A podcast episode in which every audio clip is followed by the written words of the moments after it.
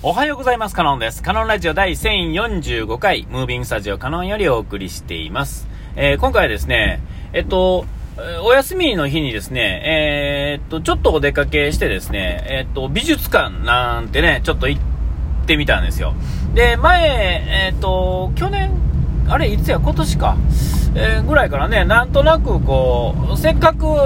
近くで見れる、ちょっとなんていうんですか、有名なものがあるんやったら、まあ、それぐらいは見ておこうか。ってことでですね、えー、今年の冬、寒い時期でしたっけ、春ぐらい、えー、いつか忘れましたが、その時は、まず、あのー、バンクシー展っていうのね、ちょうども家の近所でやってたので、えー、まあ、見とこうかっていう感じですね。で、まあ、まあ、あんまりわからないんですけど、まあ、バンクシーっていう人のね、やつを、まあ、どんなもの、どんな人かぐらいはなんとなく聞いたことはあってですね、だから、こう、まあ、どっちかというと、こう、風刺的なものが多いんであろうということで、まあ、他の家の人もそうですけども、やっぱりあの、そのバックグラウンドっていうのをある程度知ってないと、えーね、えー、のそこまで楽しめないんですけど、それでもですね、ある程度その芸術作品的なものっていうのは、やっぱりそれ自体にすごい力があるみたいなことはね、よく聞くじゃないですか。もう分かりやすいところでいくと、あの、ピカソみたいなね、映画、あの、こんな下手くそな映画っていうのは大体こう、話の芸術に入る取っかかりの一言目はその辺ですよね、大体ね。えー、この、こんな変な絵でっていう、でもこれが芸術みたいなところですよね。で、えっと、わからないけども、みんながすごいって言ってるからすごいと思うみたいなところから、えー、まあ始まると思うんですよ。で、実際はまあ、どうなんですかね。見てるうちに、うんと、えー、まあ、そういうのの脳みそがこう、すごい敏感な人は、まあ、そのまま、えー、綺麗に入っていくんでしょうし、僕みたいにですね、あの、全然才能がないとですね、才能っていうか、こう、センスがないと、えっ、ー、と、全然こう、ピンとこないわけですよ。で、まあ、そんな中でもですね、まあ、自分に合う合わんっていうのが多分あってですね、えー、まあ、好きな絵みたいなのはある程度あると思うんですよね。まあ、芸術じゃないのかもしれないですが、まあ、個性という意味では、その漫画家の人の、まあ、漫画、絵のタッチっていうんですか、えー、そういうのとか、なんやったらもう絵ではなく字とかでもね、なんかこんな字書く人は、字、なんかこう、み、好きっていうね、この、なんていうかな、まあ、例えば丸文字が好きな人もいれば、なんかこう、なんか独特の癖がある字がなんか気持ちいいみたいな、あっていうのはあ結構あると思うんですよね。えー、で、えっと、まあそういうのが、まあいわゆる、えー、そういう芸術的な感性の自分のこう、なんか金銭みたいなところになってくるんだと思うんですけれども、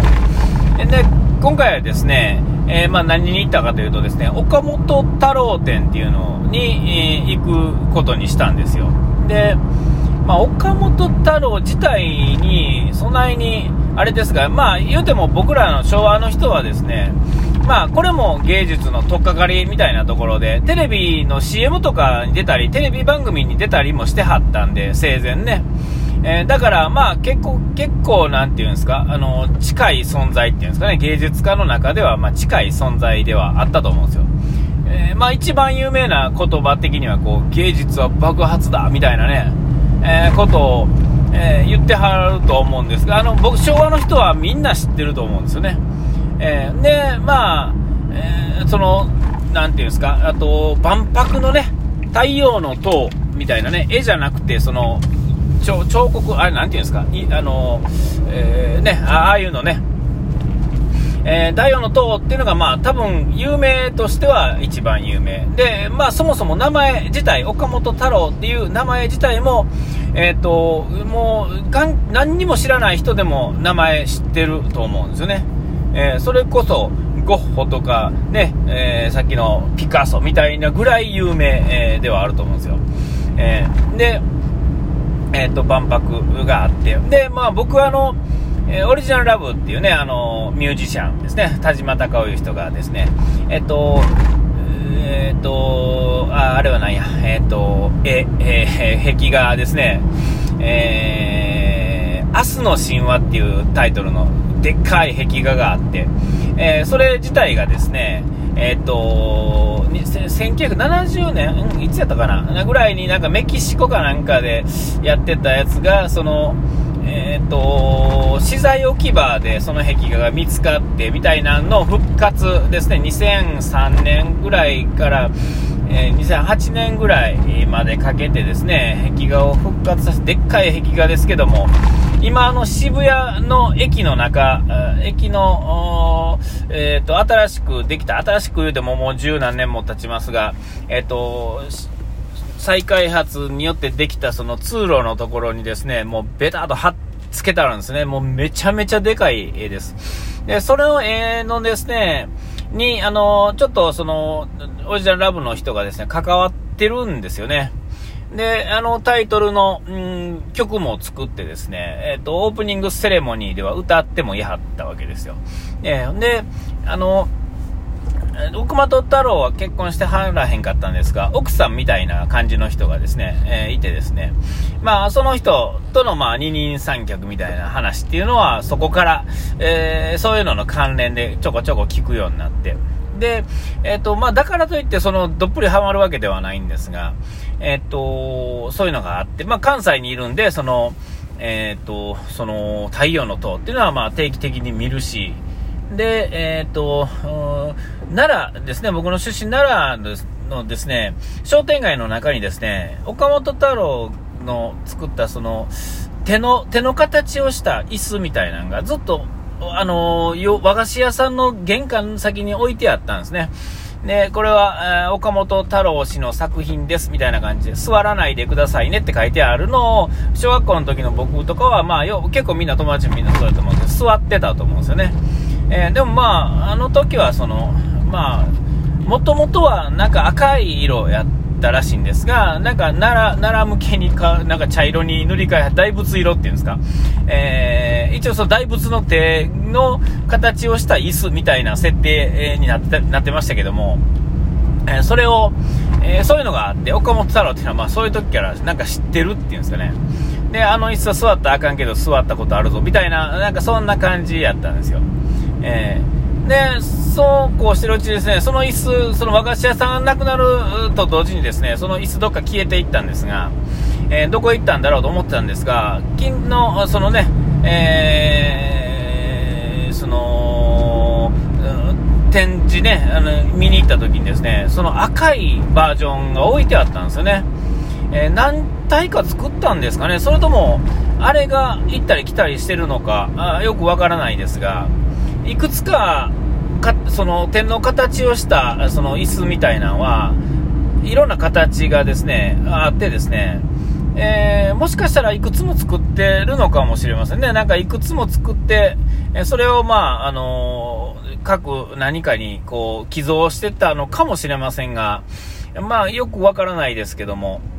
えー、そういうのがあってですね、えっ、ー、と、まあ、いろいろあると。ほんで、あと、ダスキンかなんか、もうなんか、岡本太郎のなんか関連の人、関係なんですかね。あそこの会社の中にもなんかそういうのがいくつかあるみたいですね。あの、作品がね。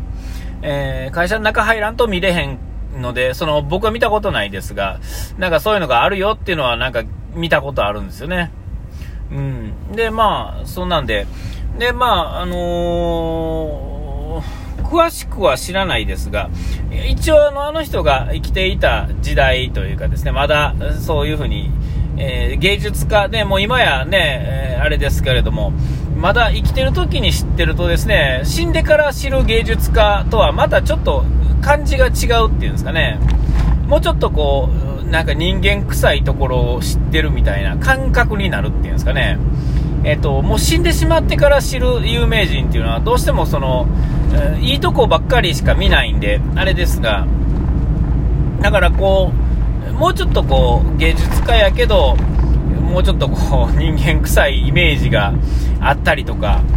あと、なんかドキュメンタリーとかで見てても、なんか聞いたんですが、その、オリジナルラブの関連からまあ知ったやと思うんでますが、その、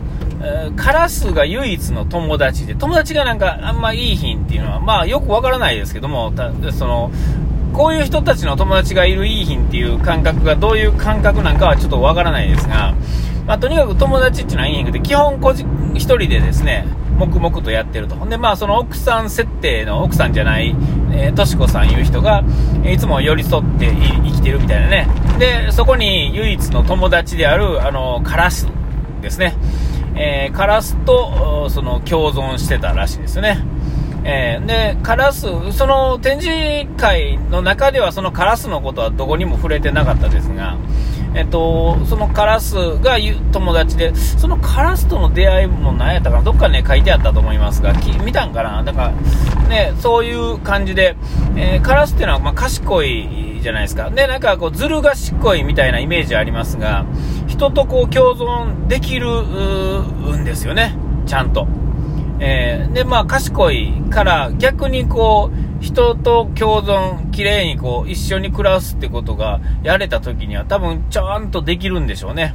えー、もうなんとも可愛らしいということをなんか言ってたみたいなことをどっかで見たような、読んだような、ちょっとそんなんですけれども、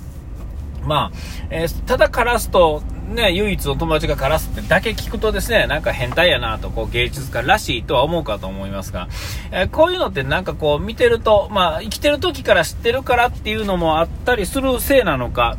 えー、なんかこう人間臭いというか、あの誰でもがこんな感じなんだろうな、みたいな。誰もしもが、まあ芸術家とは言いませんが、えそういうのがあって、そういうのがあの、そもそも個性であって、えね、なんか思うんですよ。で、あの、最後にまあ展示会のポスターにですね、本職は人間だってね、書いてあるんですけど、わ、すごい言葉やなと、なんとなくふと思ったって。まあそういう話でお時間来ました。ここまでの間はカノンでした。うがい手洗い忘れずに。